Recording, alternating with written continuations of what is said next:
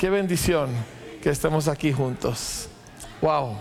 Pues antes de continuar, quiero hacer una sencilla oración y luego ya vamos a meternos a la palabra del día de hoy. Señor, eh, estamos muy emocionados de poder tener un domingo que también es tu cumpleaños, Señor. Y te damos muchas gracias. Que el mundo entero, aunque no entiende exactamente de qué se trata, pero el mundo entero se detiene en este día, porque este día es el que partió la historia. La historia se divide entre antes de Cristo y después de Cristo, porque tú eres el que marcas el tiempo, tú eres el creador del universo y el salvador de la raza humana. Y hoy nosotros que sí hemos recibido la realidad de Cristo, queremos celebrarte. Yo quiero pedirte hoy, Señor, que al, que al meditar en tus palabras, tu Espíritu Santo revele a Cristo a nuestros corazones en maneras frescas y poderosas que causen que nuestras vidas se conviertan en instrumentos tuyos, instrumentos de paz y de gozo en esta temporada, pero en toda temporada, Señor. En el nombre de Jesús lo pedimos. Amén. Amén. Pues tome su asiento, por favor.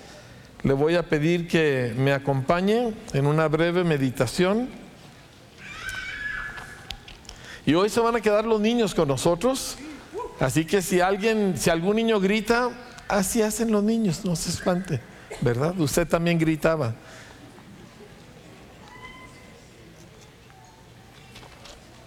Ok. Quiero hablar un poquito de Navidad en el cuadro grande y un aspecto muy en particular de lo que es Navidad. En el libro de Ezequiel ah, nos pinta uno de los muchos lugares del Antiguo Testamento donde nos pinta un cuadro desolador de la raza humana y, habla acerca de la condición en que se encontraba la gente y decía hay conspiración en medio de Jerusalén, se devoran las almas, este, mil cosas malas, dice sus príncipes en medio de la ciudad son como, como lobos que desgarran la presa, eh, eh, un montón de cosas verdaderamente deprimentes. Un pasaje similar se encuentra en Isaías 50 9 y nuevamente volvió, vuelve a presentarnos un cuadro muy ah, desalentador. Eh, le quiero leer una porción de Isaías 59. dice, camino de paz no conocen y no hay justicia en sus senderos. Han torcido a su favor las sendas, cualquiera que ande en ellas no conoce la paz. Por tanto, el derecho se alejó de nosotros y, no nos alcanza la justicia y esperamos luz y solo hay oscuridad y claridad, pero andamos en tinieblas. Vamos tocando la pared como ciegos y andamos a tientas como los que no tienen ojos. Tropezamos al mediodía como al anochecer. Entre los robustos somos como muertos. Todos nosotros gruñimos como osos, gemimos tristemente como palomas. Esperamos la justicia, pero no la hay. La salvación, pero está lejos de nosotros. Y, y continúa y como usted puede ver es muy desolador. Pero así como este pasaje hay muchos en el Antiguo Testamento. ¿Por qué? Porque lo en que empezó como un pequeño acto de yo quiero hacer lo que yo quiero, se fue ah, multiplicando y contagiando y empeorando hasta llegar a esto. Y es que así es el pecado. La esencia del pecado es yo quiero. Y en el pecado original, como le conocemos, de Adán y su esposa, en el huerto de Edén, donde todo era perfecto y ellos eran perfectos. Y, en un momento dado ellos básicamente decían, yo quiero hacer lo que yo quiero. ¿Por qué me vas a decir tú lo que yo voy a hacer si yo, yo quiero hacer esto? Y, y ese yo quiero los separó de Dios. Ese yo quiero puso una barrera. Pero lo más terrible del pecado no es el tamaño del pecado. Porque uno podría decir, ay, ¿qué tiene? Se comieron una fruta, ¿verdad? O ay, ¿qué tiene? Y hicieron este detallito. Eh, el problema del pecado no es su tamaño. El problema del pecado es que en el momento que lo haces te conviertes en presa del pecado. el problema del pecado es que atrapa al que lo practica. Y, y ya no puede vencer su yo quiero. Y toda su vida ahora se vuelve yo quiero, yo quiero, yo quiero, yo quiero. Y por eso se destruyen hogares. Porque hay dos yo quiero que chocan. ¿Sí? Y por eso se destruyen empresas y sociedades y por eso países se lanzan a la guerra y se, y se matan multitudes de seres humanos porque un yo quiero choca con otro yo quiero. Y nadie lo puede vencer. ¿Sí? Nadie puede superar esa inclinación a yo he de hacer mi voluntad porque así quiero yo. Y eso lo vemos en un niño pequeño. La esencia de un niño pequeño es yo quiero esto y nadie me lo va a negar. Y, y lo que empieza aparentemente tan inocente, a veces hasta gracioso, ¿verdad? A veces un niño hace una de esas cosas, hace un berrinche y, y pues los niños son bonitos y uno se ríe, ¿verdad? Pero termina en esto. Dice, nuestros pecados testifican contra nosotros, nuestras transgresiones están con nosotros y conocemos nuestras maldades. Transgredir y negar al Señor, apartarse de nuestro Dios, opresión y rebelión, concebir y proferir en el corazón palabras de mentira, se ha vuelto atrás el derecho y la justicia permanece lejos porque ha tropezado en la plaza la verdad y la rectitud no puede entrar y falta la verdad y el que se aparta del mal es hecho prisionero. El mundo se ensucia y se corrompe y cada vez es más malo porque nadie se puede librar. El que hace pecado, dijo Jesús, esclavo es el pecado. ¿Sabe que la naturaleza del infierno, además del fuego y todo lo que la Biblia habla al respecto, es que todo mundo está completamente entregado a su deseo por sí mismo. Y es un todos contra todos. Y no hay ningún espacio para la bondad de Dios ahí. No hay ningún espacio para su luz y, su bendición, porque todos están completamente absorbidos, porque yo he de hacer lo que yo quiero. Y uno lo ve, ¿verdad? Uno ve un niño al que se le concede todo y no es feliz. Se le concede todo lo que quiera y es un niño amargado, enojado, berrinchudo, porque es presa de eso, solo que lo ha atrapado mucho más temprano porque nadie lo está frenando. ¿Me explico? Y dice la escritura, y lo vio el Señor. Y desagradó a sus ojos que no hubiera derecho. Y vio que no había nadie. Y se asombró que no hubiera quien se interpusiese. Entonces su propio brazo trajo salvación y su justicia vino para sostener. Y aquí es donde es uno de los muchos anuncios que en medio de este mundo totalmente sin esperanza, Dios dijo, yo voy a ir y yo los voy a rescatar, yo los voy a recuperar. Ahora, lo, tremendo para mí es que nadie está buscando que Dios lo rescate. Yo no estaba buscando a Dios, pero Dios sí me estaba buscando a mí. A veces pensamos que nosotros estábamos buscando a Dios y yo he buscado a Dios toda mi vida. Ah, ah, ah, ah. Dios me estaba buscando a mí toda mi vida. ¿Sí? Y, en esta corrupción, en medio de toda esta oscuridad, llegó a tal grado la oscuridad que llega un momento donde Dios se calla y por 400 años no vuelve a haber una sola comunicación entre el cielo y la tierra. Así de oscuro, así de duro. El pecado es una cosa muy, muy mala.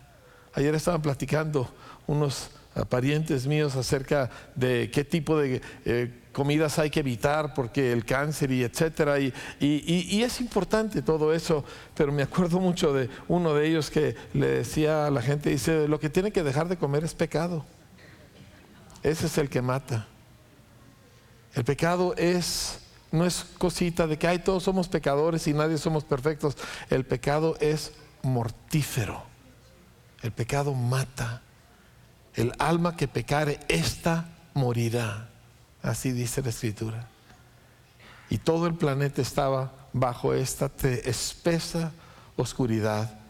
Y lo vio Dios y dijo, yo voy a bajar. Y yo los voy a rescatar.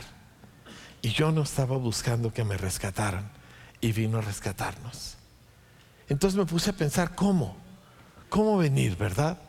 Nosotros conocemos esta historia, pero, pero imagínense que usted está antes de la historia, antes de que todo esto que ya sabemos sucediera. ¿Y cómo viene Dios, verdad? Y, y, y pues yo hubiera pensado en muchas maneras, ¿verdad? No sé, este, un ejército de tres trillones de ángeles de luz y gloria y fuego, ¿verdad? Bajando a la tierra y, y todo mundo, ¿verdad? Se doblega ante la gloria del Señor. Y así no fue como vino. Así no fue. Es más, la manera, también lo dice Isaías, dice aquí que la Virgen concebirá.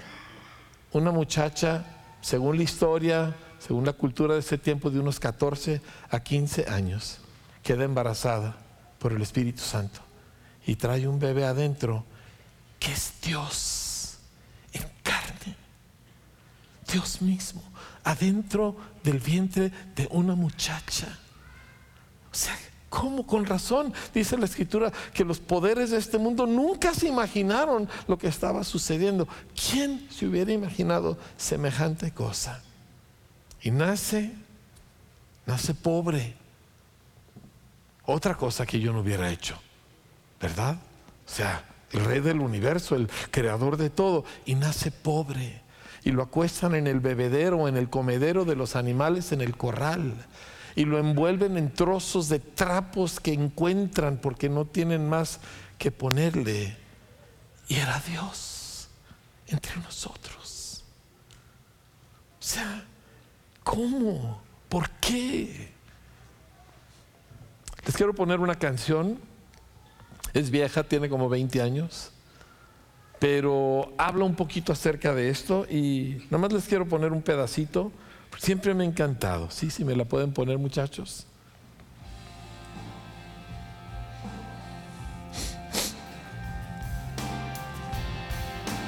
Está en inglés, así que se las voy a traducir yo. Y se fue en la manera en que veniste como un humilde bebé en que tu gloria fue revelada. Y fue en el sacrificio de la vida más pura, en la voluntad de tu Padre obedecida. El Cordero perfecto que fue inmolado. Y ahí está la gloria de tu nombre. Ningún otro ninguna otra manera en que yo pudiera ver. Tú tomaste mi lugar, tú eres el camino y ahí está la gloria de tu nombre. Sí, ahí está la gloria de tu nombre. Recuerdo la primera vez que oí esta canción, me impactó tanto porque todo lo que Jesús hizo fue todo lo contrario de lo que nosotros hubiéramos hecho. Vino en pobreza, vino en humildad, vino en un pueblito, una aldea, ni siquiera pueblo llegaba. Vino en un corral, ¿me entiende? Vino hijo de gente humilde, vino en medio de mucho conflicto. Y en medio de todo aquello, la gloria de Dios revelada. Porque el asunto es este, familia.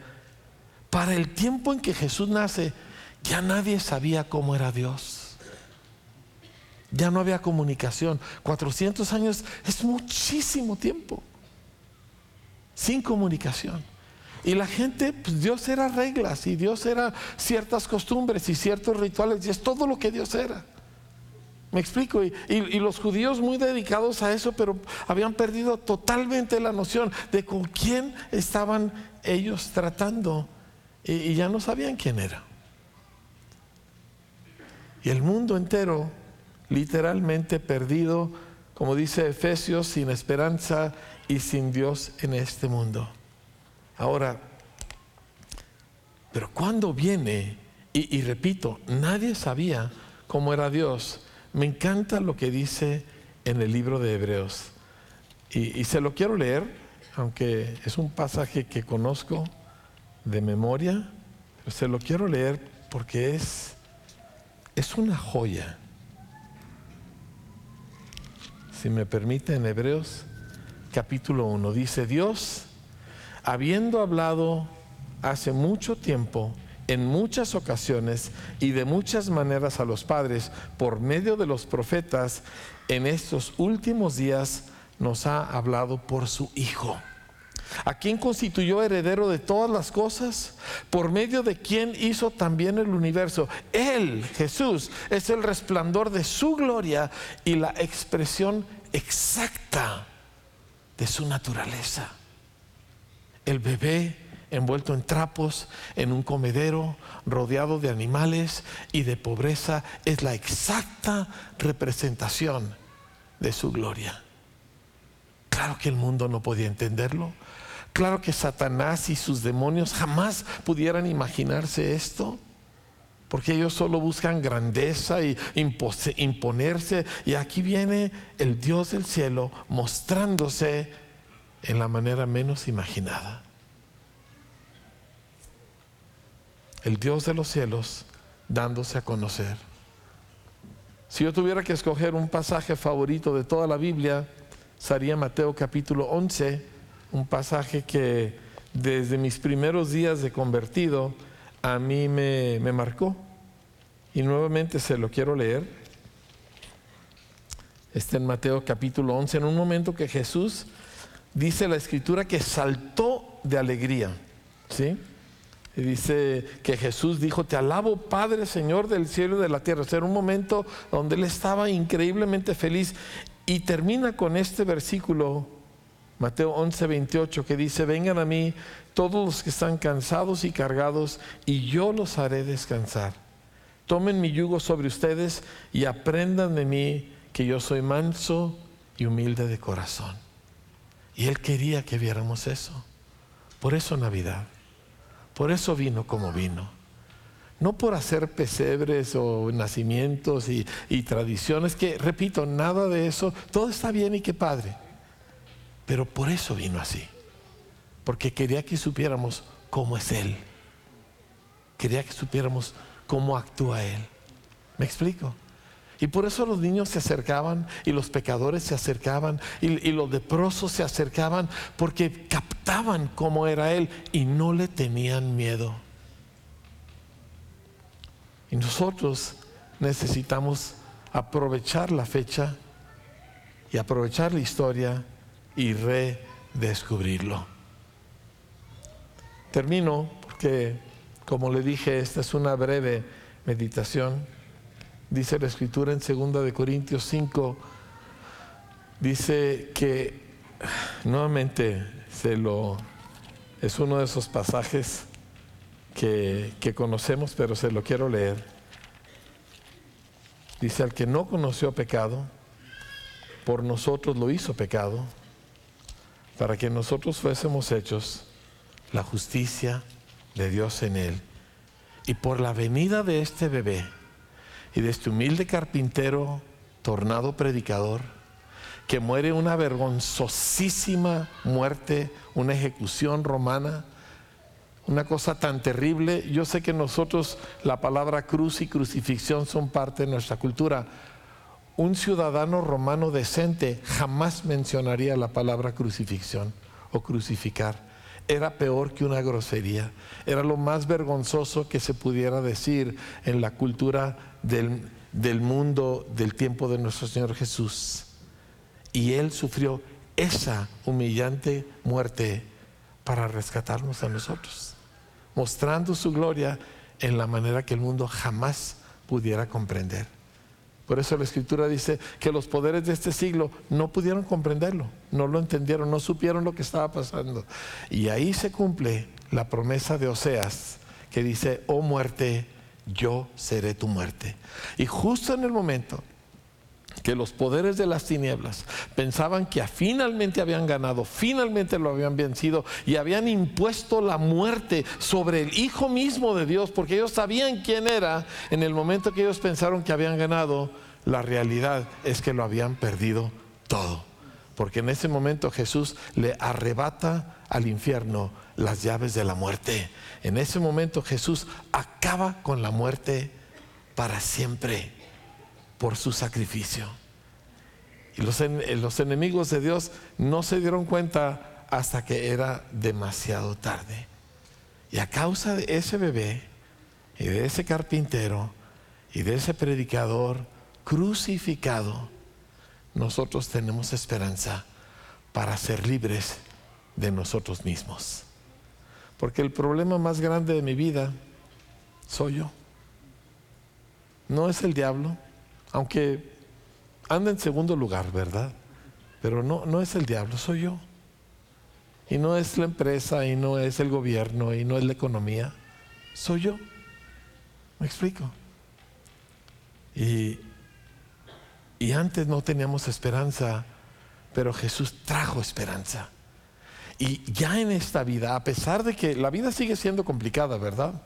Y la vida sigue siendo difícil, pero a pesar de que esta vida es difícil, y a pesar de que es complicada, y a pesar de que a veces tropezamos y batallamos, sin embargo, vemos cómo hemos sido librados de tantas y tantas cosas, y cómo ya no somos lo que un día fuimos. Y quiero decirle una buena noticia, todavía no somos todo lo que llegaremos a ser. ¿Sí? Estamos todavía en proceso, pero nosotros vemos cómo ya hemos sido hechos libres del poder de esa cosa que dice lo que yo quiera. Testimonio de los presos me impacta porque un preso es alguien pues que no es exactamente una perita en dulce, ¿verdad? Y aún los cristianos pues tienen sus batallas y que ellos voltearan y le dijeran, te vamos a compartir nuestros alimentos. Yo no quiero compartirlo, yo me quiero comer toda esta carne, pero te lo voy a compartir. ¿Por qué? Porque ya no soy presa de mí. Ya no soy presa de mi capricho. Ya no soy presa de mi berrinche. Ahora le pertenezco a Jesús y tengo esperanza. Quiero cerrar con un par de pensamientos y luego vamos a hacer algo muy especial este día. Pero quiero cerrar con un par de pensamientos. Algunos de ustedes me han oído decir esto antes, pero le hace bien a usted y a mí volverlo a oír.